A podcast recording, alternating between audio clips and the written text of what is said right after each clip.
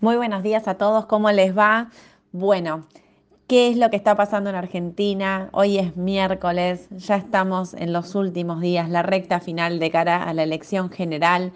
Ayer eh, los tipos de cambio estuvieron, a ver, relativamente tranquilo el contado con liquidación, bajó mucho también el volumen, esto hay que decirlo, recordemos que tenemos nuevas normativas tanto para eh, para las ALIX, para cartera propia, como también desde la semana pasada tenemos que las empresas extranjeras pueden operar 100 eh, mil millones de pesos Em, avisándolo con cinco días de anticipación y las locales 200 mil millones de pesos también con cinco días de anticipación. Esto hizo que el volumen bajara notablemente en lo que era eh, el contado con liquidación, las operaciones. En CDR, en CDR se notó muchísimo el tema del volumen. ¿Se acuerdan que veníamos mencionando el volumen del CDR, por ejemplo, del Standard Poor's, que la semana pasada, em, si mal no recuerdo, el jueves, el último día que habíamos estado, habían sido 20 eh, mil millones de pesos que se habían operado. Bueno, ayer se operaron en el Standard Poor's eh, 7.700, o sea, bajó fuertemente el volumen operado esto tiene que ver con las normativas nuevas que se están implementando.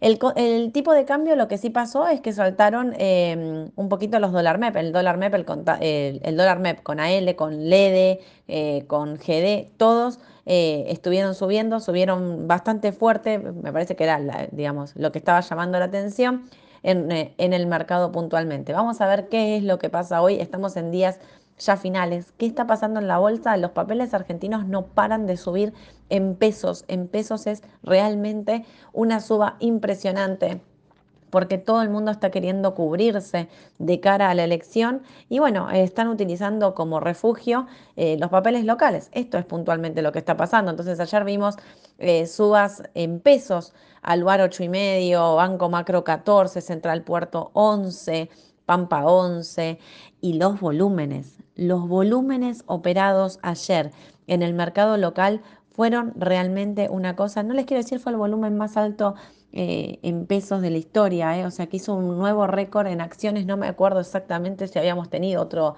otro valor así, creo y estoy casi segura que no, pero esto es lo que pasa directamente en pesos, porque en dólares, como les venimos alertando, eh, eh, en algunos papeles, no en todos, en algunos papeles se están operando también de otra manera. Por ejemplo, em, los bancos, que ayer hablábamos con Edu, subieron a penitas, poquito, incluso Banco Macro, eh, perdón, eh, Grupo Financiero Galicia terminó negativo, pero lo que sí subió muy fuerte fueron los ADRs de las energéticas.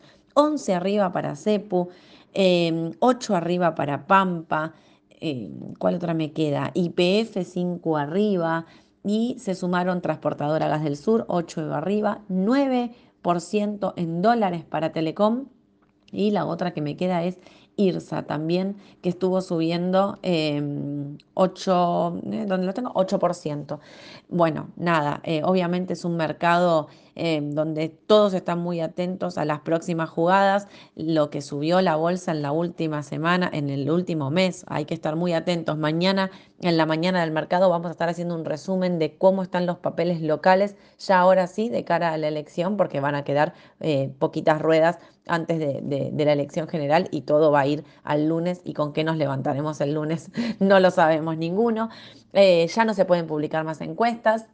Hay encuestas de todo tipo, ¿eh? que gana mi ley en primera vuelta, que entra Patricia al balotage, que entra más al balotage. Hay encuestas, la que quieras leer, la encontrás, hay de todo, pero los candidatos empiezan a cerrar las campañas. Recordemos que eh, ya eh, en un par de días empieza la veda, así que van a tener tiempo eh, seguramente entre hoy y mañana estén haciendo los cierres de acto de campaña, porque el viernes a las 8 de la mañana arranca la veda.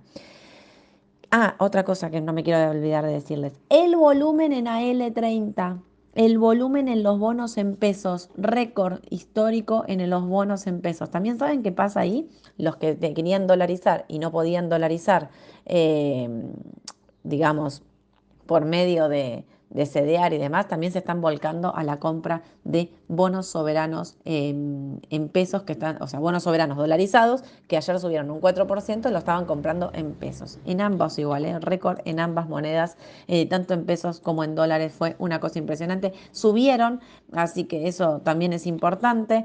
Eh, subieron todos los bonos en dólares, dos y medio, tres aproximadamente, en dólares, en pesos estuvieron subiendo bastante más fuerte, cuatro, y entre cuatro y, seis aproximadamente. Esto hizo que bajara eh, un poquito el riesgo país. Bueno, todo por verse, todo a ver hoy qué pasa. Eh, voy a contar qué es lo que está pasando con los fondos comunes de inversión eh, atados al dólar linked, donde muchas preguntas me llegaron por eso, Sole, ¿qué pasa? Solo no me dejan suscribir. Es real que hubo eh, si mal no recuerdo, cinco fondos eh, comunes de inversión eh, atados al dólar linked que no están tomando más suscripciones.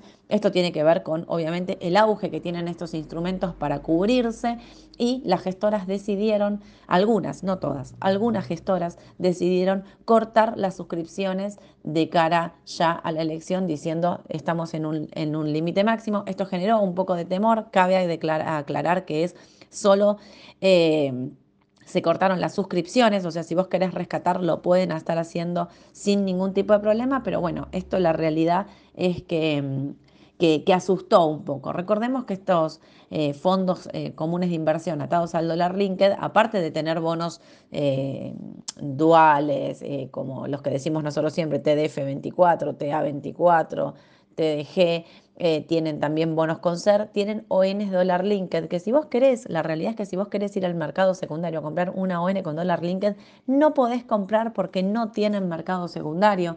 Así que yo creo que lo que está pasando en realidad, ellos temen que la semana que viene quiera haber una salida masiva de esos fondos por cualquier motivo, porque ya pasó la elección, porque se cubrieron, porque lo que haya pasado y no poder eh, salir en el mercado secundario con esos bonos que tienen comprados. Así que me parece que hay que estar tranquilos, es muy puntual la noticia, no hay nada raro, digamos, con respecto a esto, solamente dijeron hasta acá llegamos, no podemos tomar más pesos eh, para estos fondos.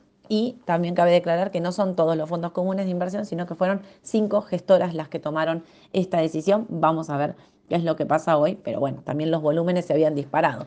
Tanto se dispararon los volúmenes que hizo que también los bonos, eh, los duales, hayan subido muchísimo. Ayer subían más del 6% em, e, en el mercado. Todo el mundo está queriendo cubrirse porque, como decimos siempre, nadie quiere quedarse con pesos de cara a la elección porque no sabemos exactamente qué es lo que puede pasar la semana que viene. ¿Qué más me queda por contarles? Bueno, Estados Unidos eh, vinieron bien ayer los datos de ventas, así que eh, ayer estuvimos un día tranquilo. Hoy está levemente negativo el mercado. Recordemos que el, conflicto eh, de lo que está pasando de la guerra, en realidad, en la franja de Gaza, que es terrible no se detiene y al contrario, se está incrementando. Esto hace que el petróleo esté subiendo y por otro lado los índices de Estados Unidos estén bajando.